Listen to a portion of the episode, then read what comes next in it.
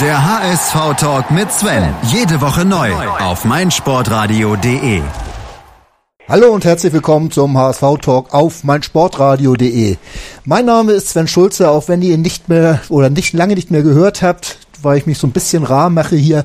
Aber nichtsdestotrotz mache ich mal wieder einen HSV-Talk und habe mir auch wie jedes Mal zwei kompetente Gäste eingeladen. Zum einen von der Fanseite her ist der Lars Eberhardt mal wieder bei mir. Ihr kennt ihn als Ed Herr Eberhardt bei Twitter. Moin Lars. Moin Moin. Und ja, von der Journalistenseite habe ich mir vom Kicker den Sebastian Wolf mal wieder ausgeliehen. Ed Wolf Sepp bei Twitter. Moin Sebastian. Hallo. Erstmal sehr schön, dass ihr beide da seid. Und wir haben ja so ein bisschen was zu besprechen. Äh, ich würde mal sagen, so, so ein Nordderby, Lars, ohne Tore ist wie so ein Nordderby ohne Tore, oder? Ja, also auf dem Weg ins Stadion ähm, hätte ich nicht gedacht, dass es 0-0 ausgehen kann. Bis kurz vor Abpfiff auch nicht. Ähm, aber schon auf dem Rückweg zurück ähm, haben wir eigentlich gesagt, dass es, ja, man, man sich zwar selber nicht belohnt hat und das Tor nicht gemacht hat, aber auf der anderen Seite sicherlich auch in der einen oder anderen Situation oder Phase des Spiels ein Gegentor hätte fangen können und egal wer da das erste Tor geschossen hätte, hätte den Platz, glaube ich, als Sieger verlassen und äh, dann nehme ich am Ende Zähne knirschen doch lieber 0-0, als dass die Bremer bei uns gewonnen hätten. Ja, ich glaube, da sind wir uns alle relativ einig. Sebastian, dieses 0-0 gegen Bremen ähm, war ja, naja, von, von, der, von, der, von den Spielanteilen mal so, dass der HSV ja durchaus über weite Strecken tonangebend war, was ja eigentlich neu ist. Äh, hat dich das so ein bisschen überrascht oder äh, sagst du, dass es aufgrund der Leistung der Bremer abzusehen war? Also generell haben mich zwei Sachen überrascht. Zum einen ähm, war ich durchaus angetan vom HSV-Spiel, wenn man die letzten Wochen als Maßstab nimmt. Und ich war dann wiederum auch überrascht davon, wie negativ das Spiel doch ähm, auch in vielen äh, Medien dargestellt wurde, weil ich finde, es war kein so schlechtes Nordderby. Ähm, ich glaube jetzt nicht, dass man, dass man anhand der Tabellenstände ein Feuerwerk ähm, erwarten konnte, aber ich finde, ähm, beide Mannschaften hatten gute Phasen. Werder die Anfangsphase, dann der HSV eigentlich fast eine Stunde ähm, mit einem guten Spiel und dann hatte Werder nochmal Oberwasser, als Junusovic reinkam. Also ich finde, es war ein abwechslungsreiches, spannendes und, und gutes Nordderby und zum HSV muss man sagen, es war wirklich so, dass sie, dass sie in den letzten vier Spielen eigentlich völlig chancenlos aus, aus meiner Sicht waren. Und ähm, das war jetzt gegen Werder anders. Also das war, sie waren das erste Mal wieder konkurrenzfähig, hatten auch eigene Offensivaktionen, was ja in den Wochen zuvor aus verständlichen Gründen angesichts der Ausfälle völlig gefehlt hat ähm, das war schon Fortschritt. Und man hat gesehen, ähm, ja, dass ein Ex-Bremer dem HSV eben doch immer noch gut tut. Das ist ein bisschen mein Lieblingsthema. Das mögen ja nicht alle hören, aber ich finde halt Aaron Hunt äh, in Form ist einfach der beste Fußballer in dieser Mannschaft und allein sein Mitwirken ähm, ersetzt noch nicht Nikolai Müller und Philipp Kostic, aber macht halt dann doch schon eine Menge aus. Lars, ähm, du guckst dir dieses Spiel auch immer ja doppelt an, sag ich mal, einmal aus Fansicht und dann auch so ein bisschen als als Fußballer. Ähm, gehst du damit, dass Aaron Hunt das äh, ja, Momentum hatte, äh, um das Spiel vom HSV ein bisschen besser zu machen? Oder sagst du, das liegt vor allen Dingen auch an der ja nicht ganz so starken Leistung des Gegners?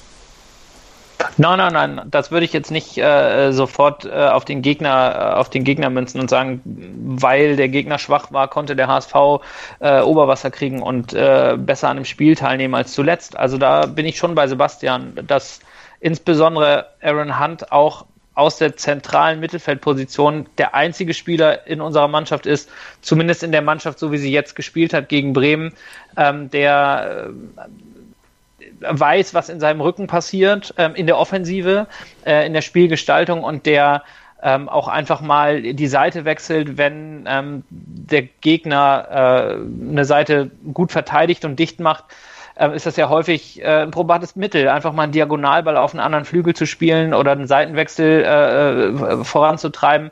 Das ist wirklich, wenn Aaron Hunt ähm, da nicht irgendwie seine Füße im Spiel hat, gar nicht passiert beim HSV. Mhm.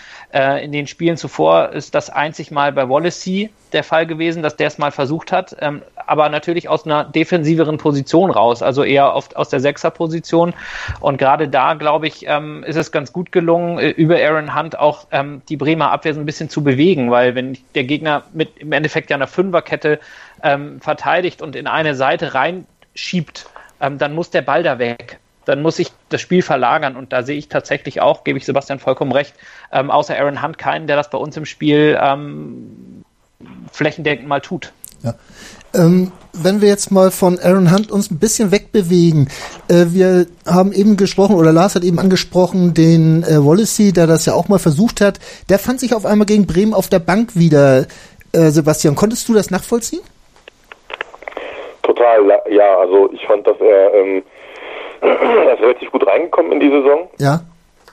Gegen Augsburg und, und äh, auch in Köln und ich fand eigentlich dann, ähm, hat es eigentlich schon wieder angefangen wie, wie, ähm, wie Ende der letzten Saison. Also dass, dass er wirklich, ich finde, dass er defensiv wirklich irrlichtert und ähm, ein absolutes Sicherheitsrisiko ist. Das geht los bei der Szene gegen Leipzig, wo er sicherlich haben die das schnell ausgeführt, den, den Freistoß von Cater, aber er versucht ihn außenrum zu verteidigen, anstatt einfach nur die Innenbahn zuzumachen. Es setzt sich fort in Hannover mit einem katastrophalen Spiel. Ich finde, er ist halt defensiv Bundesliga-Anforderungen nicht ansatzweise gewachsen. Das zieht sich äh, aus meiner Sicht wie ein roter Faden durch und ich glaube, dass er habe auch das Gefühl, dass er es nicht lernen wird. Er ist ein, er ist ein guter Achter, er hat Athletik, er hat einen ordentlichen Spielaufbau und ähm, gewinnt seine Zweikämpfe, also die Bälle, die er hat und wenn, wenn er im Vorwärtsgang ist, aber ich finde, dass ähm, sein, sein Defensivverhalten absolut nicht Bundesliga-tauglich ist und ich glaube, dass Markus Gistol das auch so sieht und ähm, es überfällig war, ihn rauszunehmen auch von der Position. Darf ich an der Stelle gleich einhaken? Du darfst. Ähm, Unbedingt. Ins äh, insbesondere auffällig war, ich, äh, war, finde ich, Sebastian, du hast gesagt, Werder hat so, ein, so eine Drangphase und so ein Momentum in der zweiten Halbzeit bekommen, ähm, nach oder infolge der Einwechslung von Junusovic. Ich finde genauso wichtig in, der, äh, in, der, in dem Zusammenhang, dass es auch einherging mit der Auswechslung von Ekdal. Ganz genau. Denn, ähm, und mit der Ekdal, von Wallacey. Von Wallacey, genau, weil Ekdal ja. ja der Sechser war, der eher auf der Ballseite ähm, agiert hat. Und da musste Wallacey jetzt hin. Und wenn Wallacey derjenige ist, der eher auf der Ball abgewandten Seite spielt ähm, und den ersten Pass von einem Mitspieler empfängt, um ihn dann zu verteilen, mhm. kann er das tun, was ich eben meinte, nämlich auch mal einen Diagonalball spielen. Wenn er aber derjenige ist, der als Abfangjäger agieren muss, der den ersten Zweikampf führen muss, im Zweifel defensiv, dann wird es schon schwieriger. Und ich finde, das hat man total gesehen, dass da, ich will nicht sagen Chaos war, aber dass da auch der, der, äh, der Janicic plötzlich auch wie Falschgeld rumgelaufen ist, ohne ihm jetzt dazu nahe treten zu wollen, weil er eben seinen Nebenmann, auf den er sich verlassen konnte und an dem er sich orientiert hat, nicht mehr hatte. Da war ein Riesenvakuum vor unserer Abwehr nach der Auswechslung von Ekdal. Dass dann Junusovic noch mit dazu kam, ähm, sicherlich auch ein Grund, aber ähm, ich wollte äh, Wallace hier auch damit jetzt nicht über den Klee loben, sondern einfach nur sagen, dass er ein Spieler ist, der, wenn wir in Ballbesitz sind und den Ball nach vorne treiben, auch mal eine Seite wechselt. Mhm. Ja, können wir uns denn so einen Spieler, äh, äh Lars, äh, leisten wie Wallacey in der, im Mannschaftsgefüge, der doch äh, auf der 6 eher seine offensiven Stärken hat, wie das ja im letzten Jahr mal manchmal mit Holtby versucht worden ist, der ja auch auf die Doppelsechs zurückgezogen worden ist, aber dann auch irgendwo rumturnte, wo es nicht immer sinnvoll war. Hm, kommt drauf an, ist da vielleicht die richtige Antwort. Also ähm, ich, ich, ich würde sagen, vielleicht in gewissen Konstellationen, also es kommt da auch sehr auf den Gegner, glaube ich, drauf an. Ähm, in einem Spiel, wo, ähm, wo ein Gegner vielleicht eher auch so defensiv steht, ähm, dass wir auch mit einem defensiven Sechser agieren können und einer kompakten Viererkette, dass er wirklich ein, eher einen klassischen Achter, so wie mhm. Toni Kroos das in der Nationalelf gemacht hat, als wir Weltmeister geworden sind, spielen kann ähm, dann kann das funktionieren, aber das wird denke ich mal, eher in, den, in, in der Minderheit der Bundesligaspieler, an denen wir teilnehmen, der Fall sein. Dass ähm, der Gegner sich hinten reinstellt und äh, oder, oder aus einer ganz kompakten Defensive gegen uns spielt. Ich sehe das ähnlich. Ich glaube, dass Wallacey nur funktionieren kann auf der Doppelsechs, wenn er neben sich ähm, diesen klassischen Abräumer hat. Wie, nehmen wir als Beispiel Nigel de Jong war so ein mhm. Spieler, der wirklich ja. äh, auch mal einen aus den Schuhen getreten hat und der die absolute äh, defensive Stabilität drin hatte. Das ist ja Albin Ekdal auch nicht. Der ist zwar, finde ich, von denen, die sie haben, zusammen mit Jung der defensivstärkste und ähm, einhergehend mit seinem Kräfteverschleiß im Laufe des Werder-Spiels nach rund einer Stunde fand ich, fing das ja schon an, es fing ja schon vor Wallace diese Einwechslung ein, an, muss man fairerweise sagen, weil, weil Ekdal irgendwann stehen K.O., aber ich fand bis dahin, solange die Kräfte reichen, hat er wirklich ein gutes Spiel gemacht und ähm, ist sicherlich der stabilste in, in, der, in der Defensive beim HSV. Aber ich glaube, dass ähm, Wallacey nur funktionieren kann mit einem, mit einem total ähm, stabilen Sechser. Äh, dieser stabile Sechser, der fehlt dem HSV natürlich. Äh, Jung ist noch nicht in der Lage dazu. Ektor, wir haben es eben angesprochen, äh, körperlich meistens nicht in der Lage dazu und hat ja auch kaum mal äh, fünf Spiele am Stück gemacht, dass er auch irgendwo mal in einen Rhythmus kommen könnte. Äh, wie siehst du, Lars, den Janjicic in dieser Hinsicht?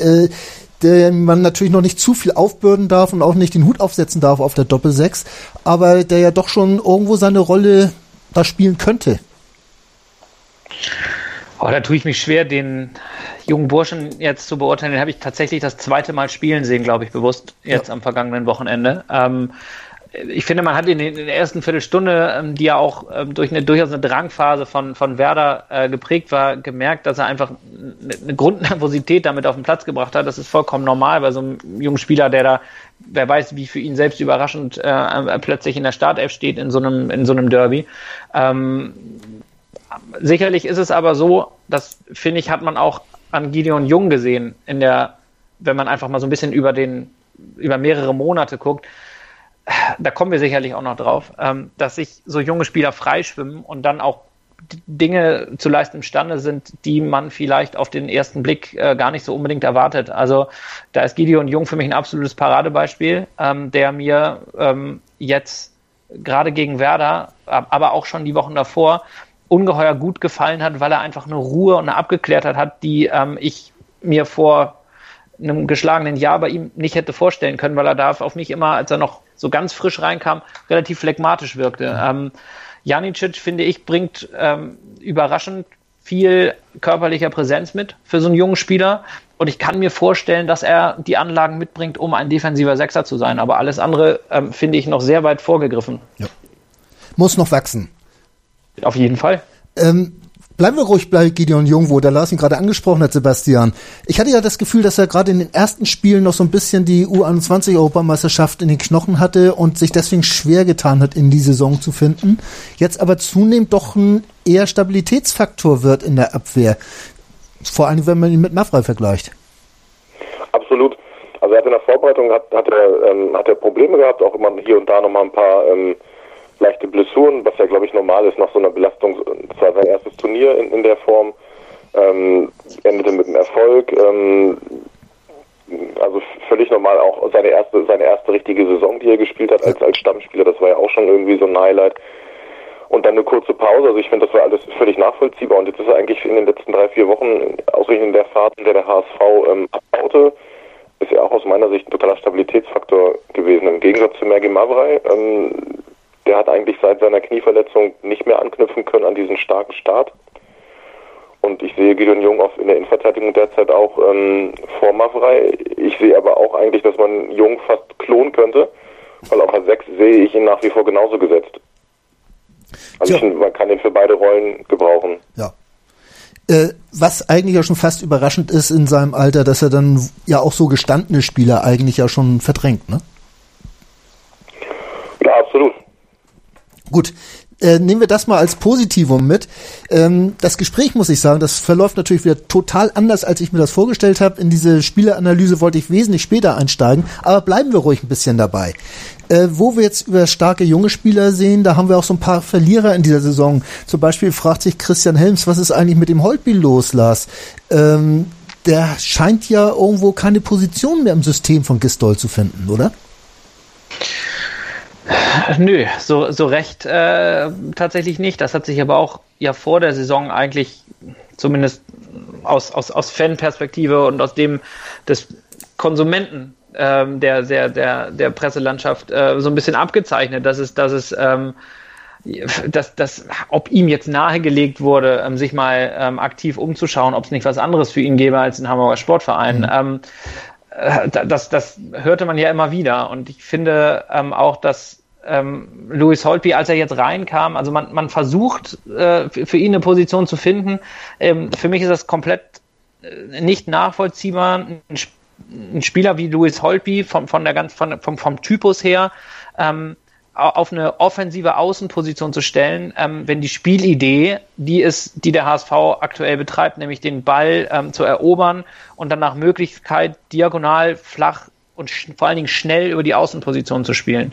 Ähm, als, als Louis Holtby jetzt äh, am vergangenen Wochenende reinkam für Ito, ähm, äh, habe ich auch das sofort das, das Gefühl gehabt, dass dass er übermotiviert ist, zu viel will. Vielleicht steht er sich da in gewisser Weise auch selbst im Weg. Ich finde aber seine, seine Körpersprache auf dem Platz ähm, dann auch schon fast wieder kontraproduktiv, ähm, weil er mit so viel äh, Testosteron und Willen und Einsatz da in die Zweikämpfe springt, dass es einfach schon vom, vom, vom, vom Grund rangehen ähm, für mich immer so aussieht, als ob es übermotiviert ist und deswegen faul.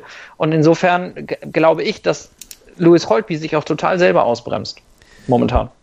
Gehst du da mit, Sebastian? Dieses, was du sagst mit der Position so für Louis Holtby, das zieht sich ja eigentlich schon seit seinem seit seinem Wechsel 2014 irgendwie durch ähm, durch die ganzen Jahre. Ähm, was ist Louis Holtby eigentlich? Man hat ihn, er ist irgendwie ein Achter für eine Halbposition, die gibt's aber nicht.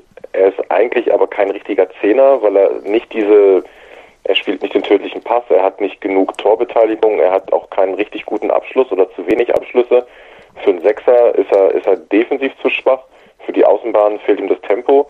Also was ist er? Und eigentlich hat jeder Trainer, der beim HSV seit 2014 ähm, gewirkt hat, immer eine Position für ihn gesucht. Ich fand, dass Markus Gistol ihn mit der Zehnerrolle ähm, im letzten Jahr zumindest für dieses System, für dieses Pressing-System, ähm, vernünftig eingesetzt hat, weil, weil er natürlich viel läuft, weil er, weil er gut anläuft.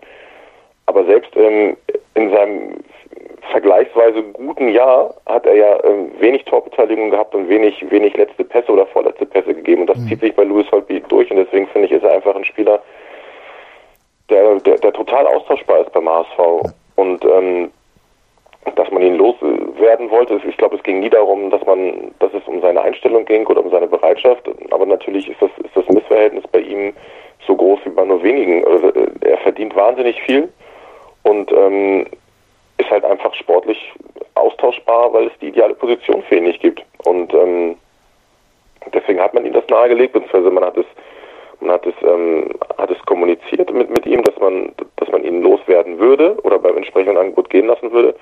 Und er hat die Signale aber nicht so, so ernst genommen, aber wirkt aktuell halt dann doch auch verunsichert und, und ähm, ich hatte eigentlich in den letzten Wochen den Eindruck, dass man ihn fast gar nicht mehr bringen kann. Insbesondere jetzt gegen Werder hat er das Tempo verschleppt und, und ähm, ja, es, es ist fast zum Störfaktor im Spiel geworden. Das, was äh, Lars eben schon gesagt hat, im hohen Tempo, das, das Tempo verschleppt. Also hohes eigenes Tempo, aber das Spieltempo dann doch eher verschleppt dabei. Äh, ich sage immer, so eine Mittelfeldraute im 4-4-2, so als Zeitposition, da wäre irgendwo noch zu finden. Aber die gibt's halt nicht das, mehr. Das, was früher Stefan Bein nicht gespielt hat, diese halblinke ja. Position. Genau. Äh, ja. Weil er auch nicht dieses richtige Tempo hat, aber gut, wer spielt noch mit Raute? Aber ähm, für, für das System, was der HSV jetzt spielt, wir haben uns gerade schon eingangs über Aaron Hunt unterhalten, der, der füllt die Zehnerrolle besser aus.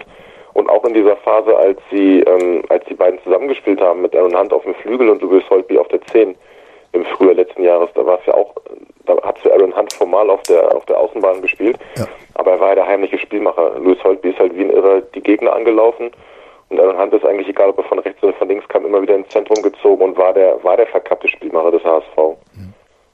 Äh, wenn wir dann beim Spielmacher gerade nochmal äh, einen kurzen Zwischenstopp machen wollen. Äh, Zet Sahilovic, der wäre doch eigentlich jemand, der das ähnlich wie Hand spielen können sollte, der auch irgendwo die Möglichkeit haben sollte, so ein bisschen Übersicht und, und Ballverteilung ins Spiel zu bringen. Sah auf jeden Fall in Hannover kurz so aus, als er reingekommen ist. Allerdings danach hat man es dann auch schon wieder vermisst oder etwas vermisst, Lars. Wie siehst du ihn? Ja, ist auch ähm, sicherlich ein Spieler, der genau für die Position ähm, die jetzt aktuell Aaron Hunt gespielt hat und wo ich auch äh, aus unserem aktuellen Kader inklusive Sahilo, Salihovic niemanden ähm, anderen als Aaron Hunt aufstellen würde, aktuell. Ähm, sicherlich auch geholt worden, weil er eben auf dieser Position spielen kann, die Aaron Hunt momentan bekleidet. Und ähm, das Ganze ist ja auch passiert in einer Situation, wo Aaron Hunt auch äh, ausgefallen ist, nicht hat spielen können. Ähm, und ich glaube, da war einfach auch ähm, äh, so ein bisschen ähm, diese ganze Aktion Saliovic zu verpflichten, dadurch getrieben, dass zum einen natürlich Markus Gistol ihn kennt und damit auch in gewisser Weise weiß, ähm, sicherlich auch besser weiß als ich, was er sich da für, für einen Charakter äh, in, die, in die Mannschaft holt. Und dass äh, Sead ein Fußballer ist, der ähm, im Zweifel gefährliche Standards schlagen kann, der auch die Position hinter den Spitzen in ähnlicher Form, wie Aaron Hunt das tut ähm, und wie sich offensichtlich ähm, Markus Gisdol in seinem System diese, diese Position vorstellt, ausfüllen kann. Insofern finde ich das jetzt, also ich bin jetzt keiner derer, die sagen, ähm, die Saliovic-Verpflichtung ist Schwachsinn. Also das auf keinen Fall. Ja, zumal ja einfach in dem, zu dem Zeitpunkt, der geholt wurde, war die ja äh, eklatant. In Hannover hat ja die komplette Offensive gefehlt. Und das Risiko ist ja einfach überschaubar, dass man jetzt mit ihm eingegangen ist. Und ähm, selbst wenn jetzt nach und nach ein paar Spieler zurückkehren, ähm, ihn als Backup zu haben, viel mehr kann man ja momentan noch nicht von ihm erwarten nach der langen Pause, die er hatte. Ähm, das ist, glaube ich, nie verkehrt. Er kann kicken. Ja. Der Trainer weiß, was er an ihm hat. Du hast es gerade schon gesagt. Und ähm, er ist ein guter Standardschütze. Das kommt auch noch dazu. Ja, also das, ähm, der Kader brauchte noch ein bisschen, bisschen ähm, auch in der, in der Breite was und das ist dann das Einzige, was noch möglich war. Es ist natürlich ein bisschen ein Eingeständnis gewesen, dass man in der Transferperiode halt doch nicht ideal gearbeitet hat. Ähm, aber natürlich war der Kader sehr eng und, und die, die Aussage, es ist genau das, was wir wollten. Und ein kleiner Kader ähm, hat auch Vorteile, ist natürlich durch die vielen Verletzungen direkt ad absurdum geführt worden. Genau. Und darüber wollen wir nach einer kurzen Pause sprechen und dann wollen wir auch mal die Tolos-Serie so etwas beleuchten. Mal sehen, ob wir die Lösung finden. Das meinsportradio.de Bundesliga-Tippspiel. Tippe die Spiele der Fußball-Bundesliga und gewinne. Nach Saisonende winkt ein Jahresabo von Elf Freunde oder No Sports. Und jeden Spieltag hast du die Chance auf das aktuelle Heft von Elf Freunde und No Sports plus ein Überraschungsgoodie. Das Bundesliga-Tippspiel auf meinsportradio.de. Mach jetzt mit. Alle Infos und Teilnahmebedingungen findest du auf meinsportradio.de slash Tippspiel. Das Bundesliga-Special. Alle Spiele, alle Tipps, alle Tore. Jeden Freitag ab 12 Uhr, zwei Stunden live auf meinsportradio.de. Übrigens haben wir eine neue Website. Schau vorbei und entdecke die neuen Features. Und weiter geht's beim HSV Talk hier auf meinsportradio.de. Mein Name ist Sven Schulze nach wie vor und ich habe heute bei mir den Lars Eberhardt und Sebastian Wolf. Wir haben so ein bisschen personell schon mal auf den Busch geklopft, aber haben es geschafft, dabei einen großen Bogen um den Sturm zu machen. 450 torlose Minuten. Wer ist dafür hauptverantwortlich, äh, Sebastian? Ist es der Trainer? Ist es äh, ein Bobby Wood, der jetzt zu satt ist mit seinem neuen Vertrag? Oder ist das doch Sven Schiplock? der letzte Teil der Frage hat mich ein bisschen aus dem Konzept gebracht. Schön. ähm, ich glaube, es ist, eine, es ist eine, ein Gemisch aus ganz vielen Faktoren. Und ich glaube, eine entscheidende, eine entscheidende ähm, Personal, oder entscheidende Personal hast du nicht genannt, ähm, nämlich der Ausfall von Nikola Miller und Philipp Kostic. Das ist immer einfach über ähm, Dinge mit Ausfällen zu erklären. Ich finde aber in dem Fall ist es einfach eklatant und als auch noch Aaron Hunt ausgefallen ist, ist halt die komplette, hat die komplette Dreierreihe gefehlt. Und ich glaube, wenn Bayern München ähm, von rechts äh, Robben, Müller, Ribery ersetzen muss und dann wie in Hannover dann vorne auch noch Lewandowski, sprich Wood, dann ist es halt dann ist es ein Offensivquartett, was einfach kein Club ersetzen kann. Und das war beim HSV einfach in Summe ziemlich viel. Und ich glaube, dem Trainer ist es am wenigsten anzulasten. Ähm, es ist bekannt, dass der Trainer gerne ähm, im August einen Ersatz für Nikola Müller verpflichtet hätte, mhm. den nicht bekommen hat. Ähm, es ist einfach jetzt auf, auf Jens Todd zu nageln und sagen, der hat das nicht geholt und, und wieso hat er das nicht gemacht. Ähm, jeder kennt die Umstände in Hamburg, dass da halt auch ähm, mehrere Faktoren reinspielen dass man halt stark davon abhängig ist, ob Michael, äh, Klaus-Michael Kühne ein Transfer gutiert oder eben nicht und dann eben auch unterstützt oder eben nicht. Ähm, das ist in, in, dem Fall nicht geschehen. Ähm, deswegen muss man Jens Todd dann ein bisschen rausnehmen. Und trotzdem war es natürlich blauäugig, ähm, mit diesem Kader in die Saison zu gehen. Und, und deswegen nehme ich den Trainer da eigentlich komplett aus der Verantwortung. Ich glaube, dass die, die, den, den Kader, den er drei Wochen lang zur Verfügung hatte, dass das eine Mannschaft gewesen ist, die nicht mal zweiten Ligaspiele ähm, mit Selbstverständlichkeit gewonnen hätte. Das klingt hart, aber es ist aus meiner Sicht so. Mhm. Ähm, der Kevin Scheuren fragt ja auch schon, ob der oder wann denn endlich Gisdol angezählt sein wird, Lars. Äh, nimmst du das schon so wahr, dass da schon irgendwo sich jemand die Messer wetzt? Also Sebastian spricht ihn ja nun frei von Schuld. Ähm, wie siehst du das? Trainer, macht er das richtig oder kannst du ihm größere Fehler nachweisen? Nein, ich kann ihm weder größere Fehler nachweisen, noch würde ich sie, noch würde ich sie aktuell suchen. Ähm, 450 Minuten ohne Tor klingt natürlich ähm, unglaublich und ist natürlich auch eigentlich unglaublich, wenn man sich das anguckt. Ähm, ich bin im Geiste gerade nochmal die Spiele durchgegangen, ähm, die wir da hatten. Und ähm, wenn man das Hannover-Spiel mal ähm, vielleicht, auch weil Sebastian es schon genannt hat, so ein bisschen noch separat betrachtet, wo wir ja in Gänze eigentlich ohne die nicht zu ersetzende Offensive aufgelaufen sind, dann muss ich bis jetzt sagen, dass das Spiel eigentlich 0 zu 0 ausgehen muss in Hannover. Aber ich glaube nicht, dass ähm, ohne unsere unglaublichen individuellen Fehler, ich glaube allein vor dem 1-0 waren das fünf Spieler, die das Gegentor hätten vermeiden können durch eine einzelne beherzte Abwehraktion. Ähm, ich habe nicht das Gefühl gehabt beim Schauen, dass Hannover von sich aus ein eigenes Tor erzwungen oder sich herausgespielt hätte. Ähm, also wenn ich das Spiel mal rausnehme, dann hat der Trainer da im Grunde genommen schon äh, viel richtig gemacht, nämlich im Zweifel auch einfach gesagt, dann spielen wir auswärts bei einem Aufsteiger, der im Aufwind ist, dann muss es da auch einfach mal 0 zu 0 tun. Also dann müssen wir im Zweifel, wenn wir gar keine Offensive mehr haben, hinten äh, dicht machen und vielleicht kullert vorne einer rein. Das hat jetzt in Hannover nicht funktioniert. Ähm, die übrigen Spiele in dieser Torlos-Serie gegen Leipzig und gegen Dortmund waren sicherlich Spiele gegen Gegner, mit denen wir uns äh, in keinster Weise auf Augenhöhe wähnen sollten und das auch nicht versuchen und auch nicht den Anspruch haben sollten, wir spielen zu Hause, dann müssen wir bis auf Bayern erstmal eigentlich alle schlagen. Ähm, und insofern auch das klingt jetzt so blöd. Ähm, wir haben uns da nicht wirklich viele Torchancen erarbeitet, aber auch das ähm, ist nichts, wo ich jetzt sagen würde, da hat der Trainer taktisch irgendwie jetzt ganz grobe Fehler gemacht, sondern äh, letztlich ähm, macht er eigentlich aus seinen, aus seinen ähm, Möglichkeiten das, das Beste, finde ich, finde ich absolut auch. Ähm, die schnellen Außenspieler ähm, wie Kostic und Müller sind einfach nicht zu ersetzen. Da ist auch ein Bakary Yatta ähm, aktuell nicht in der Verfassung oder noch nicht in der Verfassung, ähm, da so mit dem Selbstverständnis in der Bundesliga zu agieren, ähm, dass er da auf Außen wirbeln könnte. Ähm, umso schöner, dass äh, wir jetzt gegen Werder den, den kleinen Ito da aus dem Hut gezaubert bekommen haben, ähm, der für mich die absolut größte Überraschung war, die größtmögliche Überraschung eigentlich, die es geben konnte.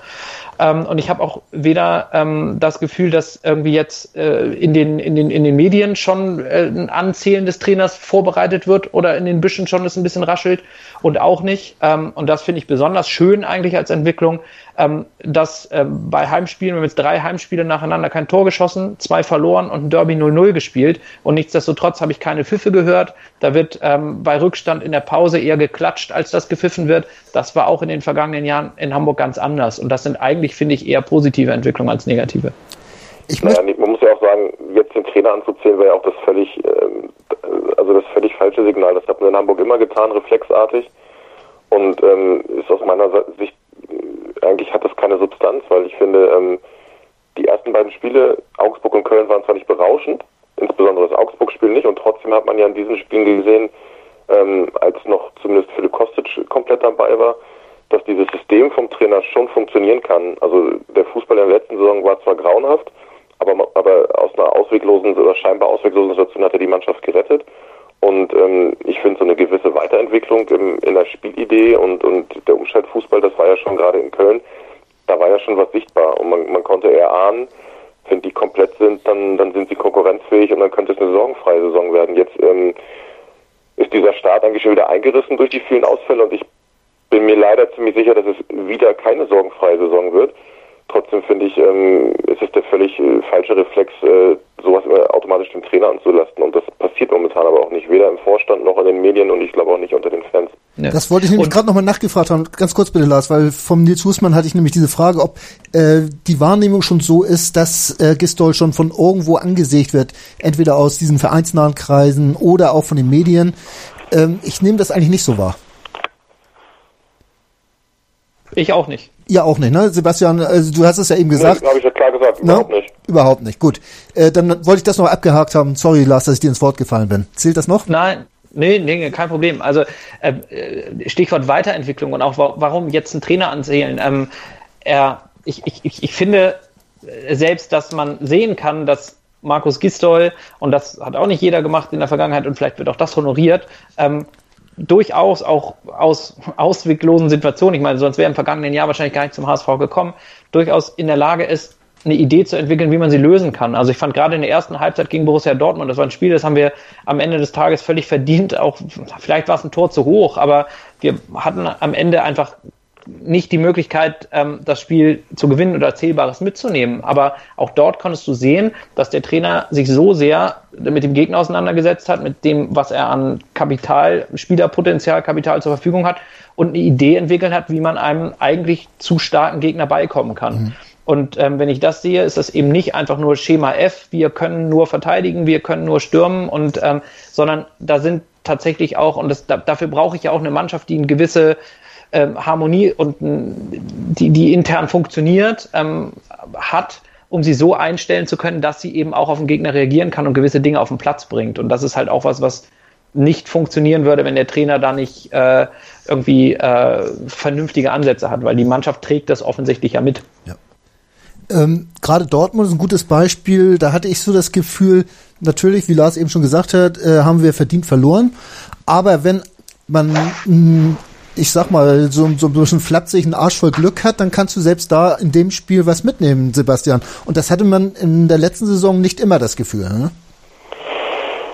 Ja, ich sehe das mit dem Dortmund-Spiel ein bisschen anders tatsächlich. Ähm, ich, ich fand zur Halbzeit äh, hätte es ja auch schon deutlicher äh, stehen können, ob, ja, obwohl der HSV eigentlich noch mitgehalten hat und auch eigene gute Phasen hat. Also ich bin, ich bin ähm, auch total der Meinung, dass sie, dass sie es ähm, dass diese Idee, die der Trainer hatte, immer sichtbar war. Und trotzdem kann es natürlich zur Pause auch schon 0 zu 4 stehen, weil Dortmund super Chancen hat. Aber Dortmund ist auch, glaube ich, einfach gar nicht die, ähm, die Messlatte, ähm, auf die der HSV derzeit schauen sollte. Das wohl nicht. Ähm, gut, dann liege ich da vielleicht so ein bisschen daneben. Auf jeden Fall war das so mein subjektives Stadionempfinden. Das ist ja nicht immer ganz mit dem der Journalisten übereinstimmen soll, habe ich mir sagen lassen. Ähm, bleiben wir nochmal bei der Tolus-Serie. Wir haben nun das Problem gehabt, wie gesagt, die, die beiden Außen. Jetzt haben wir den Ito gehabt. Wir haben alle uns tierisch drüber gefreut, wie gut er eingeschlagen hat. Ich hatte sogar teilweise das Gefühl, dass man, dass die Mitspieler noch nicht ganz wussten, wie sie seine Schnelligkeit richtig einbauen konnten. Da war teilweise möglich, ihn nochmal steil zu schicken, was sie dann nicht gemacht haben. Aber ähm, ist das vielleicht auch ein großer Pluspunkt jetzt von Gistol in dieser, in dieser ganzen Trainerdiskussion oder in der nicht stattfindenden Trainerdiskussion, dass es jetzt äh, auch wirklich mit jungen Leuten versucht, Lass? Das kann Fluch und Segen sein. Ne? Also ähm, ich glaube, dass es, äh, dass er es jetzt gegen Werder gemacht hat. Ich habe äh, wirklich gedacht, hui, als ich die Aufstellung gelesen habe gegen Werder, bin ich ganz ehrlich. Und da habe ich auch bei Twitter, ich weiß nicht, wer es geschrieben hat, nur gelesen, ähm, wenn das jetzt schief geht, wird ihm das aber auch richtig aufs Brot geschmiert. Und dann würden wir jetzt nicht so reden und würden jetzt nicht sagen, wie toll, dass der Janicic äh, gespielt hat und eine solide Partie gespielt hat, wie schön es war, dem Ito zuzugucken, ähm, wie toll es war, äh, dass das ganze Stadion äh, endlich den Namen Arp hat brüllen können. Ähm, das sind sicherlich Dinge, über die ich mich persönlich auch sehr gefreut habe. Aber ähm, wenn wir jetzt, ähm, wenn Werder jetzt den, den Arsch voll Glück gehabt hätte ähm, am vergangenen Wochenende und hier 2-0 gewonnen hätte, dann glaube ich, würden wir jetzt ganz anders reden. Und ähm, dann wären wir auch wieder in der Situation, dass dass es rumort hätte vielleicht so ein bisschen ähm, und äh, dass der ein oder andere gerade junge Spieler dann eben nicht die Möglichkeit hat, sich sorgenfrei, um das Wort auch nochmal aufzugreifen, frei zu schwimmen. Also das ist alles ein bisschen Fluch und Segen, äh, glaube ich. Und da liegen auch irgendwie ähm, Gelingen und Misslingen sehr nah beieinander. Und wir sind da sicherlich auf einem guten Weg. Und ich hoffe auch, dass der Weg so weitergeht.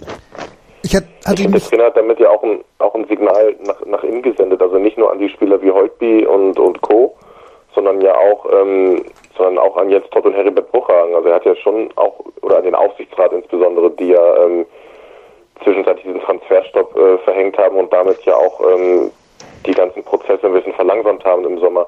Ich finde, er hat damit schon auch gezeigt, hier, Jungs, seht ihr, ich habe nichts. Ähm, ich muss jetzt die Jungs reinbringen, weil Luis Holtby, haben wir uns gerade drüber unterhalten, auf dem Flügel, er ist kein Flügelspieler und andere Alternativen gibt der Kader nicht her, dann bringt er halt einen Ito. Ähm, Mavrai ist ein Tief, er braucht Jung hinten, dann bringt er halt einen, ähm, einen Janicic, weil auch ähm, Wallacey auf der Doppel-6 nicht funktioniert. Und Wallacey war ja auch schon so ein Transfer im Winter, wo der Trainer ja nie einen Hehl draus gemacht hat, dass er eigentlich im Winter lieber einen gestandenen Bundesligaspieler verpflichtet hätte, als ein, ein Brasilianer, ähm, der im Januar kommt und, und komplette ähm, Akklimatisierung erst hier braucht. Also ähm, ich finde, er hat schon damit auch wirklich ähm, ein bisschen ins Risiko gegangen und es, es äh, hat Signale gesendet. Und was die Jungspieler anbelangt, glaube ich, muss man, muss man vorsichtig bleiben. Ito hat mit der Euphorie dieses ersten Spiels wirklich einen tollen Auftritt hingelegt. Aber man darf natürlich jetzt auch diesen Jungen nicht überborden mit, mit Erwartungen und, und davon ausgehen, dass das jetzt ähm, wochenlang so weiterläuft. Also Philipp Kostic, wenn der wieder gesund wird, wird trotzdem für, für den HSV im System Güstrow unersetzlich bleiben. Mhm. Aber ist vielleicht dann der Ito dann doch wirklich mal eine Alternative, dass auch Kostic sich nicht übermäßig sicher sein kann, immer zu spielen und immer durchzuspielen? Also Ito ist auf jeden Fall ein belebendes Element und für den HSV war es total wichtig, dass er eigentlich erstmals seit dem Ausfall von Philipp Kostic wieder ein richtiges Flügelspiel hatte, weil mhm. die, der Flügel in, in dem im richtigen Flügelspieler war er ja in den letzten Wochen nicht besetzt. Und ähm, dass der junge Talent hat, hat jetzt jeder gesehen. Aber ich glaube, ein Faktor war noch Werder. Werder konnte mit dem überhaupt nichts anfangen. Und, und, und ähm, die waren sichtlich überrascht auf der rechten Seite, auf der rechten Abwehrseite mit Gebre Selassie, was da auf sie zugerollt kam. Oder zugeflogen kam, besser gesagt. Ähm, das wird sich jetzt ja auch ändern. Also ich, glaube, man kann jetzt nicht erwarten, dass, dass der Junge ähm, in Serie jetzt solche Auftritte hinlegt wie gegen Werder. Nee. Wechseln wir mal die Seite. Kann man also und das sollte man ihm auch nicht, das sollte man ihm auch nicht zu, also das sollte man einfach auch nicht erwarten. Nein, weiß Gott nicht. Also wir also ich freue mich tierisch über die Jungs, die spielen dürfen und die das auch vernünftig machen, aber ohne äh, jetzt übermäßigen Druck aufbauen zu wollen, dass, dass man sonst welche, äh, ja, das Ausreißen von Bäumen von denen erwartet. Ganz bestimmt also. Wir haben das ja in Hamburg schon mal erlebt, wenn ich ganz kurz was dazu sagen darf, als, als Joe Zindauer vor drei Jahren, wie ich finde, krampfhaft versucht hat, Ronny Marcos, äh, Guaida und Ashton Götz einzubauen. Ja. Ähm, wo eigentlich aus meiner Sicht oder auch aus Journalistensicht relativ vielen relativ früh klar war, dass allen dreien eigentlich das Format fehlt für die Bundesliga. Und wenn man sich den Werdegang von den drei Jungs ansieht, ähm, dann ist das ja auch bestätigt. Es hat ja keiner auch nur ansatzweise das gehalten, was der, was der Trainer sich von ihm versprochen hat. Genau. Da wirkte das aus meiner Sicht so ein bisschen gewollt. Da wollte der U23-Trainer seine Jungs durchdrücken und zeigen, ich kann mit den Bundesliga spielen und ich bin jetzt der mutige Trainer, ähm, der hier die, der hier die Jungen reindrückt. Da glaube ich, ist der HSV jetzt einen Schritt weiter. Ähm, dass die Talente, die sie jetzt haben, sei es Janicic, äh, sei es Ab, sei es Ito und, und auch Jung muss man immer noch dazu zählen, finde ich, ähm, die sind eindeutig ein, zwei Schritte weiter, als es Götz und Co. Ähm, jemals waren. Ja. Wahrscheinlich auch jemals sein werden. Ähm, nun, nun komme ich doch wieder ab von meinem Plan, den ich jetzt eigentlich hatte. Jugendarbeit. Äh, wir haben nun die, die U21, die äh, Tabellenführer ist, die U19 steht gut da, äh, die U17 ist auch noch vernünftig gestartet. Sind das jetzt die ersten Erfolge eines Bernhard Peters oder ist das jetzt wirklich ja äh, zu, dem Zufall geschuldet, Lars? Siehst, hast du da Eindrücke und hast, kannst du das ein bisschen einschätzen? Nicht wirklich. Ähm, Bernhard Peters, äh, über den ja auch heute im Abendblatt ein relativ ausführlicher Artikel ist, weil ja Länderspielpause und so viel gibt es ja sonst nicht zu berichten aktuell mit acht oder neun Feldspielern, die hier beim Training äh, unterwegs sind. Ähm, über Bernhard Peters wieder ein, ein längerer Artikel. Ähm, der ist für mich so ein bisschen wie so ein Phantom. Also sehr schwer zu greifen. Ich weiß ehrlich gesagt äh, Direktor Sport, ähm, aber was er genau macht, ob er sozusagen eine, der direkte Vorgesetzte von, von, von Trainern unserer U-Mannschaften ist, ob er ähm, mehr ein Bindeglied ist, ähm, weiß ich ehrlich gesagt nicht. Und deswegen möchte ich auch ähm, ihm jetzt weder Lorbeeren ähm, äh, verleihen für Dinge, ähm, für die er vielleicht äh, doch gar nicht so verantwortlich ist. Aber ich möchte jetzt auch nicht sagen, er ist hier ersetzbar. Und was macht er hier eigentlich? Ich weiß es nicht. Sebastian, also aus meiner Sicht ist ein, ist ein Glücksfall für den Verein. Er hat ähm, er ist bestimmt unbequem und, und kann auch im Umgang unbequem sein, weil er, weil er, weil er sich nicht scheut, Wahrheiten anzusprechen. Hat ja im, Jugendbereich auch wahnsinnig viel ähm, umgeworfen und, und immer wieder verändert, bis es so passte, ähm, wie er es für richtig gehalten hat. Und ähm, es, es, sagt ja jeder Experte und jeder, der sich, der sich ein bisschen im Fußball auskennt, sagt, bist du halt im, im Nachwuchsbereich ähm, Ernte ein, äh, Ernte aufgeht, dann musst du drei, fünf, drei bis fünf Jahre einfach warten. Und er ist jetzt drei Jahre da und, und, man sieht jetzt die erste Ernte. Also das ist ja kein Zufall, dass jetzt in diesem, ähm, in, in, diesem Zeitraum sich solche Erfolge eingestellt haben. Und der HSV, muss man ja auch sagen, war in den, in den Jahren, bevor Dietmar Beiersdorfer zurückkam, ohne, äh, war er ja im Jugendbereich nicht mehr, nicht mehr konkurrenzfähig. Mhm.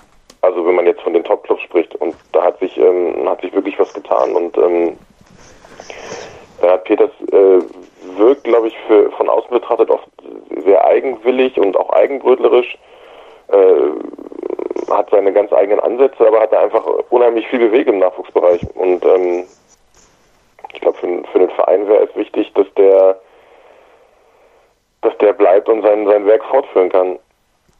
Ähm, es war ja vom äh, also von sehr starken atmosphärischen Störungen zu hören in den ersten Jahren. Die, dieses Unbequeme von, von Peters. Hat er das vielleicht jetzt auch so ein bisschen äh, oder hat er sich vielleicht ein bisschen besser akklimatisiert, beziehungsweise sich die Umwelt so gebaut, wie er sie braucht? Äh, hat man so das Gefühl, man, man, man hört auch nichts mehr, nichts Schlimmes mehr, oder ist das einfach der Erfolg jetzt, äh, der, wo man sagt, also der anfängliche Erfolg, diese, diese erste Ernte, die eingefahren wird, wie du es eben genannt hast, äh, die dann auch andere Sachen natürlich ganz schnell kaschiert. Na, was heißt kaschiert? Ich glaube, das ist doch ganz normal, nicht nur im Fußball, sondern wenn, wenn ich irgendwo hinkomme und ähm, ich habe das Gefühl, ich muss Krusten aufbrechen und, und Leuten auf die Füße treten, ähm, dass es erstmal Unzufriedene gibt. Und wenn man dann auch Personal austauscht, dann, dann gibt es noch mehr Unzufriedenheit. Und, ja. Aber dass beim HSV im Nachwuchs was passieren musste, ähm, das hat ja eigentlich jeder, jeder gewusst und jeder gesagt. So, und Bernhard Peters war halt derjenige, der diese, diese Veränderung herbeigeführt hat und dass man sich damit dann keine Freunde macht und es dann auch schnell von atmosphärischen Störungen die Rede ist, ist äh, ja, es ist ähm, nachvollziehbar und, und, und nur logisch. Also deswegen, ich glaube, du hast gerade gesagt, er hat sich das jetzt so gebaut, wie er es, wie er es haben will. Ja, wahrscheinlich. Also er hat den, er hat den Nachwuchs jetzt ähm, nach seinem Gusto umgebaut. Ähm, und das zeitigt halt jetzt Erfolge. Gut. Das ist ja aber, wenn ich, wenn ich eine Person wie Bernhard Peters hole und sie ähm, ja auch als absolute ähm, Führungskraft einstelle, dann ist das, das, das kann ich ja übertragen auf jedes Unternehmen oder überall, wo ich Führungsstrukturen habe. Ähm, wenn ich da über, über, über, über Jahre alteingesessene Strukturen habe, dann äh, sind wir irgendwie bei dieser Wohlfühloase HSV. Ja? Und da kommt jemand und der will Dinge anders machen. Ähm, wenn ich einen Bernhard Peters hole, dann muss ich ja auch wissen, dass das ein ähm, vielleicht in gewisser Weise auch ein Querdenker ist und jemand ist, der auch eigene Wege geht und die dann auch nicht äh, und, und da dann auch eben sich nicht dran scheut, äh, sich mit ander, an, anderen zu reiben oder sie im Zweifel auszutauschen. Und wenn ich aber eben an der Spitze einer Organisation ähm, äh, jemand Neues einsetze anstelle von sozusagen von, von unten nach oben das Ganze neu aufziehe, dann ist es völlig normal, dass da äh, Positionen äh, ausgetauscht werden, dass da andere Leute irgendwie äh, hinkommen. Und dann ist es auch sicherlich gewollt, dass da jemand äh, imp äh, implementiert wurde, der sich äh, ein Umfeld schafft, so wie er es möchte. Also übertragen wir das, das Ganze doch mal auf die, auf den, auf den, auf den Profibereich. Ähm, ich glaube, wenn, wenn Dietmar Beiersdorfer, der mit Berhard Peters ähm, geholt hat, wenn der diese Konsequenz ähm, walten lassen hätte von, vom ersten Tag an, dann wäre der HSV, also wenn, wenn die Konsequenz, mit der Berhard Peters vorgegangen ist, in allen Bereichen des HSV in den letzten drei Jahren vollzogen wurde, wäre, der Verein jetzt wesentlich weiter. Weil Dietmar Beiersdorf hatte natürlich, das ist jetzt irgendwie, liegt Jahre zurück und bringt jetzt, jetzt nicht wieder alles aufzurollen, aber ähm, Mirko Slomka war von, vom Tag der Unterschrift von Dietmar Beiersdorf eigentlich erledigt beim HSV aber er hat ihn halt nicht erledigt, sondern er hat es dann halt irgendwie so mitgeschleppt und mal gucken, wie sich das jetzt entwickelt und vielleicht geht's ja irgendwie gut. Und mit dieser, mit dieser ähm, Führung ist Digi Beiersdorfer ja eigentlich ähm, bis zu seinem Ausscheiden gefahren, dass er immer versucht hat, Bruno Labbadia war dann auch eigentlich erledigt im, im Sommer schon. Trotzdem hat man ihm die ersten vier, fünf Spiele gegeben, obwohl eigentlich kein Rückhalt mehr da war. Und ähm, das ist, glaube ich, ein Kurs, den es bei Bernhard Peters nicht gibt. Deswegen macht er sich nicht nur Freunde, hat aber in seinem Bereich äh, den, den Verein wahnsinnig vorangebracht. Und dieser Schlingerkurs, der halt oben gefahren wird, wo, wo keiner dem anderen vielleicht wehtun will, wo aber auch alle auf ihre Posten gucken und auch gucken, wie wirkt es, wenn ich das jetzt so rigoros durchziehe, wie komme ich dabei weg, wie, wie, ähm, wie, wie sehe ich dabei aus. Ähm, ja, das hat, das hat dazu geführt, dass der Verein nicht nur einen Stillstand äh, erfahren hat, sondern, sondern eigentlich schlechter dasteht als, als 2014 ja. immer noch. Gut, ich glaube, das ist ein sehr gutes Schlusswort. Das war jetzt eine Eloge auf, auf Bernhard Peters, ne? War gar nicht gewollt, aber ich glaube, ähm, Nö, das, das war ja auch, das war ja auch absolut in Ordnung und ich glaube, dass wir damit auch äh, dieses äh, Thema Jugend mal verlassen sollten und uns mal auf die neue Vereinsführung oder AG-Führung des HSV konzentrieren sollen. Hannover liebt die 96 Show mit Tobi. Erste Frage immer an neue Gäste in dieser Sendung. Warum Hannover 96? 60 Minuten Schwarz-Weiß-Grün auf den Punkt gebracht. Gibt es jetzt die große Aufholjagd? Taktische Analysen. Die besten vier Minuten von Hannover 96. Und klare Statements zu den Roten. Dann wird er halt rausgeschmissen, Abfindung gezahlt der nächste Trainer holt. Hannover liegt. Jeden Donnerstag neu. Als Podcast oder um 11 Uhr auf meinsportradio.de. Ihr hört den HSV-Talk auf meinsportradio.de. Heute zu Gast sind Ed Herr Eberhard, der Lars ist da und vom Kicker ist der Sebastian Wolf, Ed Wolf Septa. Mein Name ist Sven Schulze, Ed Sven GZ bei Twitter. Ja, wir haben eben die Jugendarbeit so ein bisschen äh, bearbeitet und haben auch Bernhard Peters mal so ein bisschen beleuchtet, die Stimmung, wie sie denn so ist. Nach der hatte sich nämlich Sven Erich noch erkundigt, aber das lassen wir jetzt mal als abgehakt. Aber gehen wir doch mal zum aktuellen Vorstand des HSV. Lars, wie nimmst du ihn wahr? Äh, jetzt gerade ein halbes Jahr oder, oder fast dreiviertel Jahr nach, äh, nach Intronisierung oder wie du es auch immer nennen willst, kommen wir auch auf Vereinsführungsseite so ein bisschen voran? Ja, ich, ich denke schon. Also insbesondere ähm, war, glaube ich, Dietmar Beiersdorfer am Ende ähm, schon aus, aus, aus irgendwie äh, Gründen der Glaubwürdigkeit nicht mehr zu halten, ähm, weil äh, das, das, das Thema letzten Endes einfach irgendwie durch war und er, ich will jetzt nicht sagen, wie eine lame duck war, aber es, ähm, es, es musste in oberster Führungsebene eben was passieren. Es ist etwas passiert und ich glaube, dass wir mit Heribert Bruchhagen jetzt jemanden haben, der ähm, sich im Zweifel ähm, vor das Gesamtkonstrukt Hamburger SV stellt und eine ganze Menge ähm, erste Einschläge oder, oder, oder Schüsse von der Seite oder aus dem Hinterhalt erstmal abfedern kann.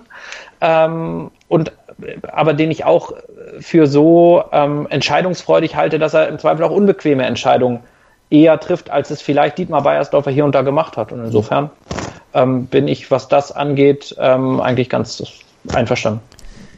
Äh, Sebastian, siehst du dem HSV jetzt so ein bisschen auf dem Konsolidierungswege oder äh, bewegt er sich nur in diesen ganz minimalen Möglichkeiten, die er eigentlich hat?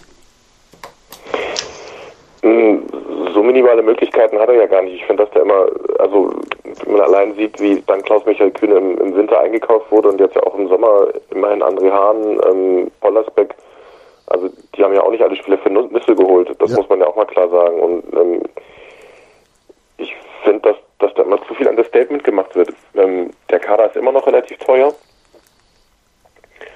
und immer noch relativ unausgeglichen besetzt dafür. Mhm.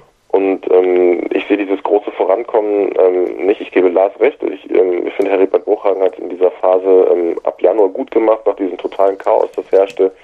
Hat er mit wie so ein Elder Statesman irgendwie beruhigend gewirkt, hat, hat so den Leuten das Gefühl gegeben, er macht das und er regelt das und strahlt Ruhe aus. Und das ist ja, ist ja gerade in Hamburg ein hohes Gut und das hat er hervorragend gemacht. Ähm, aber diese, die, die, die Frage, ob er halt derjenige sein kann, der den HSV nochmal entscheidend voranbringt ja. und wirklich diese, diese nächste, diese nächste Stufe zu erklimmen und den nächsten Entwicklungsschritt zu machen, ähm, die Frage steht im Raum und, und, und ich denke, Zweifel sind da zumindest doch angebracht. Er hat, ähm, er hat in Frankfurt eigentlich schon nicht wie ein Visionär gewirkt, der nach vorne gedacht hat, sondern, ähm, sondern vor allem die Absicherung ähm, im, im, Auge gehabt. Und ähm, so, so, sehe ich es jetzt halt auch. Ist das nicht vielleicht auch seine Hauptaufgabe jetzt? Glaub ich ich glaube, dass der HSV sich mittelfristig auf der Position, das bringt allein schon das Alter und die Vertragslaufzeit von Herbert Bruchhagen mit sich, ja. dass sich der HSV da mittelfristig äh, neu aufstellen muss. Sagt ja auch Bruchhagen selbst, muss man dazu sagen. Ne? Er sieht sich auch ja, selbst als Übergangslösung. Lässt, ob er seinen Vertrag jetzt auslaufen lässt oder ob er nochmal ein Jahr dranhängt. Ja. Und ähm, ich glaube, dass er für die jetzige Phase der, der richtige Mann war. Ja. Und dass der HSV trotzdem ähm, neue Wege gehen muss auf Sicht. Also sollte jetzt schon aktiv suchen, äh, wenn sich da jemand anbietet, dann ist auch wahrscheinlich Heribert Bruchhagen jemand, der nicht unbedingt an seinem Sitz kleben wird. Das könnte ich mir auch vorstellen. Die Frage ist nur, wer sucht. Ja. Und im Aufsicht, äh, wer suchen muss, ist klar. Ja. Aber ich glaube, da ist man halt mit dem nächsten großen Problem angelangt, weil ich sehe auch den HSV im Aufsichtsrat ähm, auch nach der Ausgliederung nach wie vor nicht stark aufgestellt. Ja. Der wird ja jetzt neu besetzt. Ähm, hast du schon irgendwas gehört, was, was da jetzt äh, passieren wird? Naja, es ist ja bekannt, ähm, dass außer Bernd Bönte alle wieder zur Verfügung stehen würden. Ja. Und ähm, ich finde, dass der, der Aufsichtsrat ähm, nicht ansatzweise das gehalten hat, was man, was man sich von ihm versprochen hat und auch was er selbst versprochen hat. Ähm, ich erinnere mich an die, an die markige Antrittsrede von Karl Gernand ähm, nach der gewonnen oder nach der erfolgreichen überstandenen Relegation in, in Fürth vor der Ausgliederung ähm, Investoren suchen und, und ähm, keine Neuverschuldung und letztlich ähm, hat der Aufsichtsrat nichts von dem gehalten. Mhm. Und dass jetzt, dass jetzt die Leute ähm, die Zukunft des HSV entscheiden, indem sie sich zur Wiederwahl stellen und dann ja auch dafür verantwortlich sind, wer, wer auf Sicht neuer Vorstandsvorsitzender wird. Ähm, ja, ich glaube, das kann kein HSV-Fan mit einem richtig guten Gefühl äh, in die Zukunft blicken lassen. Lars, ist das auch gerade so, jetzt mal dich als HSV-Fan wieder reinzubringen, das, was sich so ein bisschen stört, dass da auch ähm, momentan relativ wenig thematisiert wird. Man weiß zwar, das sind jetzt demnächst wieder Aufsichtsräte, es wird ja nicht mehr gewählt, es wird bestimmt und es geht wahrscheinlich alles so weiter. Ähm, es schreit aber keiner auf. Oder höre nur ich das nicht? Ich höre es auch nicht. Ähm, ich höre es auch nicht, aber ähm, ja, also mein, mein Gefühl ist da sehr nah an dem, Sebastian, was du gerade gesagt hast, nämlich, ähm, dass wir eigentlich als Aufsichtsgremium und als dem Gremium, was ja letztendlich unseren Vorstand bestellt, ähm, die, die, die höchstmögliche ähm, A, Entscheidungskraft und B, ähm, äh, autonome Entscheidungskompetenz irgendwie haben sollten. Ähm, das, das ist das Kompetenz da muss kompetent sein. Die suchen einen Vorstandsvorsitzenden, der den Verein in die nächsten Jahre führen soll, der den zukunftsfähig aufstellen soll. Aber, aber ich, ich vermisse genau diese Kompetenz da. Wer soll denn, wer ist denn da, der da, der, der jetzt den, ähm, der, der jetzt den Einblick hat, der das beurteilen kann? Also Herr, Heribert Bruchhagen bei aller Liebe, das war jetzt ja auch keine innovative Entscheidung, auf, auf, auf Heribert Bruchhagen zu kommen. Das war keine falsche Entscheidung, haben wir gerade darüber gesprochen, haben auch sein, sein, sein Wirken gewürdigt, jetzt in dem ersten Dreivierteljahr. Aber dafür brauche ich ja, also das ist ja, das ist ja nichts Innovatives, den wieder auszugraben. Gebe ich dir recht. Ich habe auch noch nicht gesagt, dass ich die Herren, ich glaube, es sind nur Herren, äh, die in unserem Aufsichtsrat sitzen, äh, für diejenigen halte, die genau diese Kompetenz mitbringen. Ähm, Im Gegenteil eigentlich ähm, äh, ist es für mich eher so, also ohne ihm jetzt persönlich was zu wollen, aber ähm, Karl Gernand selbstverständlich nach der Ausgliederung und nach der ähm, äh, nach dem ins Boot holen von Klaus-Michael Kühne, dass Karl Gernand dort im Aufsichtsrat auch als Aufsichtsratsvorsitzender in dieser Position ähm, implementiert worden ist, ähm, glaube ich, ist aus vielerlei Hinsicht nachvollziehbar. Ähm, ich finde aber, dass gerade Karl Gernand ähm, sich ähm, eigentlich kaum in den Spiegel gucken könnte, wenn man ihn mit den markigen Sätzen, die er dann auch immer wieder, auch, auch als Einzelperson Karl Gernand, ähm, gerne mal in Interviews, in sonst irgendwas ähm, verlautbaren lässt, dass er eigentlich die Dinge, die er über seine drei Jahre, die er dort jetzt Aufsichtsratsvorsitzender war, zweieinhalb war es ja nur oder so, ähm, das ist für mich eigentlich so das, das Sinnbild des ähm, HSV-Aufsichtsrats, mhm. nämlich so ein bisschen schlingernd, so ein bisschen, ähm, was heißt jetzt, den, den Weg des geringsten Widerstandes gehen. Er ist, aber, er ist schlicht ähm, und ergreifend alles schuldig geblieben, was er versprochen hat. Alles. Ja, Komplett. Ja. Punkt. Ja. Ich habe mir von ihm versprochen, als Mann der Hamburger Wirtschaft, dass er irgendwo da auch Kontakte hat, die er dazu verwendet, äh, den HSV breit aufzustellen. Das ist total. Es zeigt auch mal wieder, es zeigt auch mal wieder, dass, dass, ähm, dass die, diesen, dieses ähm, Besondere und Spezielle des Fußballgeschäfts. Ne? Das halt, ja. Der ist ja unbestritten in der Wirtschaft eine, eine Größe. Genauso wie Klaus-Michael Kühne ja unbestritten ähm, ein beeindruckendes Lebenswerk hingestellt hat. Ja.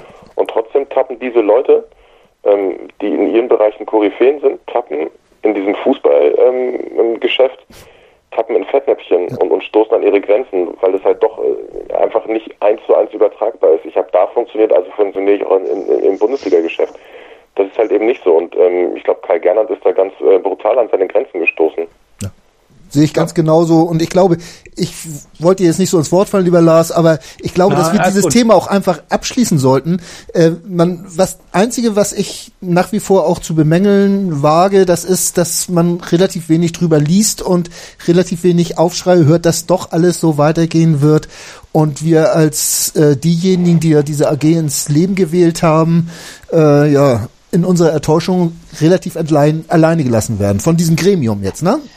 Ja, wobei ich, ich, ich, ich, ich, ich fürchte auch, also das ist wirklich eine Befürchtung, dass ähm, so ein bisschen das Gefühl damit schwingt, dieses, wir haben in den letzten fünf, sechs Jahren beim HSV wirklich versucht, jeden Stein umzudrehen und die unterschiedlichsten Wege zu gehen, bis hin zur Ausgliederung und mit vielen Illusionen sind wir da reingelaufen und haben uns davon, der eine sagt blenden lassen, der andere sagt, wir sind da vielleicht zu optimistisch range, völlig egal. Ähm, es, vielleicht ist es auch ein gewisses Maß Resignation, in diese, was sollen wir denn noch alles machen? Und wir haben doch wirklich jetzt alles versucht. Ähm, puh, ähm, so, so ein bisschen, das, das, äh, vielleicht ist auch einfach dieses, dieses, dieses, äh, dieses Verlangen nach, das kann es nicht sein, lass es uns so und so versuchen, einfach in gewisser Weise ein bisschen ermattet in der, in der öffentlichen Wahrnehmung. Das ist eine Befürchtung. Also, Zumal vielleicht sich, mir das auch selber so. zumal sich ich wahrscheinlich auch dieser alternative Weg nicht gerade anbietet oder gar aufzwängt, Sebastian. Das ist wahrscheinlich so als Schlusswort festzuhalten, ne? Ja, Also- ich glaube, am, am Ende steht und fällt es aber mit Leuten, Ja. äh, mit den mit den handelnden Personen. Das ist ja auch mal dieser Wunsch nach Kontinuität. Wenn du wenn, wenn du nicht die richtigen Leute für Kontinuität hast, da bringt das ja nichts, äh, nur aus äh, wegen des Wunsches nach Kontinuität an den Leuten festzuhalten, wenn sie sich als die Falschen erweisen. Und ähm, ich glaube, das Problem beim HSV war nicht allein ähm, der EV, sondern einfach die Leute, die im Aufsichtsrat und auch leider im Vorstand saßen. Und genauso ist es jetzt nicht, ist jetzt die AG nicht, ähm, nicht das Problem des HSV, sondern es ist einfach das Problem, dass es wieder nicht gelungen ist, ähm, die AG bzw. Den, den Aufsichtsrat mit, mit wirklich starken Top-Leuten zu besetzen. wenn, wenn, wenn, ich, wenn ich in dem Zusammenhang auch nur lese, äh, aus welcher Quelle auch immer, dass irgendjemand offensichtlich auf die Idee kommt, es auch nur auszusprechen, Jürgen Hunke könnte nochmal wieder. Also Da, da weiß ich auch nicht mehr, ob ich lachen oder weinen soll. Aber ich. das Also, liegt natürlich auch daran, lieber Lars, dass die Leute, die hochkompetenten Wirtschafts äh, äh, Leute einfach Schlange stehen und alle schon eine Nummer gezogen Ja. haben, weil sie beim HSV mal Aufsichtsratsmitglied werden wollen. Es, es ist einfach keine Sau da und auch die gesamten ehemaligen Spieler, die ja auch äh, Fachkompetenz mit reinbringen können, äh, Riesenenttäuschung für mich, dass Holger Hieronymus sich nicht äh, engagiert hat damals, äh, der dem hätte ich zugetraut, auch wenn er es gleich gesagt hat, äh, von der Kompetenz her wirklich eine Rolle zu spielen. Aber der hat wohl kommen sehen, äh, was da gekommen ist. Auf jeden Fall schätze ich das so ein. Ich weiß nicht, Sebastian, hast du mal mit ihm drüber gesprochen? Nee, habe ich nicht, aber könnte ich mir auch vorstellen. Ich glaube auch, dass Holger Hieronymus tatsächlich eine Bereicherung für das Gremium gewesen wäre. Vielleicht äh, hört er das ja jetzt und hat Mitleid mit uns und lässt sich beim nächsten Mal aufstellen. Ich glaube es nicht. Äh, 20 Prozent der Saison sind schon wieder Geschichte, kann man sagen. Und der HSV ist da, wo er mal wieder oder wo er eigentlich immer ist, Platz 15, also auf jeden Fall unteres Mittelfeld, sagen wir mal, weil er auch noch punktgleich ist mit, ich weiß gar nicht, den 11. oder so. Lars, kurzer äh, Ausblick. Wie geht's beim HSV weiter? Lösen wir uns vom Tabellenende oder bleibt das bis zum letzten Spieltag wieder oder bis kurz vor Schluss ein Kampf ums nackte Überleben? Ich korrigiere dich ungern, es ist tatsächlich der Relegationsplatz 16. Ja, sind wir Ähm, jetzt, ja, ja, genau. Aber punktgleich mit, habe ich gesagt. Also meine Hoffnung, meine Hoffnung ist, dass wir ähm, zumindest äh, jetzt ist das übernächste Spiel, den greife ich mal vor, ähm, dann das Spiel gegen Bayern ähm, mit einem neuen Trainer dort und so weiter. Ähm, meine Hoffnung ist so ein bisschen, dass wir dann Leipzig, Dortmund, Bayern ähm, hinter uns haben und dass wir dann ähm, das Tor mal wieder treffen und ähm, uns auf die Spiele konzentrieren, die dann ja äh, auch noch kommen, die für uns eher ein Gradmesser sein sollten als Spiele gegen Dortmund, äh, Leipzig oder Bayern. Und das geht eigentlich jetzt schon direkt los in, in übernächste Woche, wenn wir in Mainz spielen. Das ist für mich ein Spiel, ähm, das ist ein Spiel, das du als HSV angehen musst und sagen, das ist jetzt auch auswärts. Ähm, da hängen die Trauben jetzt nicht so hoch wie, äh, weiß ich nicht, bei einem, na gut, in Hannover, das war ein euphorisierter Aufsteiger, aber, aber egal, aber erst recht nicht gegen die ganz Großen. Mainz, ähm, dann kommen Spiele gegen Stuttgart, äh, Freiburg, Wolfsburg, Frankfurt, Gladbach, das kommt alles noch. Ähm, ich habe die Hoffnung, dass wir nicht ähm, äh, dort unten äh, kleben bleiben. Aber andererseits ähm, kann das auch so laufen, dass wir in Mainz nichts holen, gegen Bayern verlieren und dann ähm, bist du wieder in diesem Negativstrudel weiter drin. Junge Spieler funktionieren nicht so gut. Ähm, ich bleibe da optimistisch und ich glaube, dass wir in Mainz äh, nicht mit leeren Händen nach Hause fahren und dass wir äh, keine weiteren vielen Spieltage auf einem Abstiegsplatz verbringen werden. Sebastian, wie siehst du es? Wie groß ist dein Optimismus? Ich habe die Befürchtung, dass es äh, wieder eine schwierige Saison wird. Vielleicht nicht ganz so schwierig und ganz so äh, dramatisch wie die letzte. Hm. Aber ich glaube, dass es wieder, ähm, dass der HSV ein Dauergast äh, zumindest im unteren Tabellendrittel sein wird. Hm. Und auch lange mit dem Abstieg zu, tun, äh, zu kämpfen haben wird. Gegen den Abstieg natürlich, nicht mit dem Abstieg. Gut, mit dem Abstieg wollen wir natürlich überhaupt nichts zu tun haben. Äh, mit dem Abschied haben wir jetzt was zu tun. Schöne Überleitung. Es war mir ein Fest, euch beide zu Gast zu haben. Hat mir sehr viel Spaß gemacht. Wir hätten noch eine lockere Stunde weiter diskutieren können, aber wir sind mal wieder am Ende und so bleibt noch ein bisschen was für die nächste Sendung. Für heute erstmal herzlichen Dank an Lars Eberhardt und Sebastian Wolf. War klasse mit euch. Bis zum nächsten Mal. Tschüss. Hat Spaß gemacht. Danke. Tschüss. Danke dir, Sven. Ciao. Wie baut man eine harmonische Beziehung zu seinem Hund auf? Puh, gar nicht so leicht. Und deshalb frage ich nach, wie es anderen Hundeeltern gelingt, beziehungsweise wie die daran arbeiten. Bei Iswas Dog reden wir dann drüber. Alle 14 Tage neu mit mir, Malte Asmus und unserer Expertin für eine harmonische Mensch-Hund-Beziehung, Melanie Lippisch. Iswas Dog mit Malte Asmus. Überall, wo es Podcasts gibt.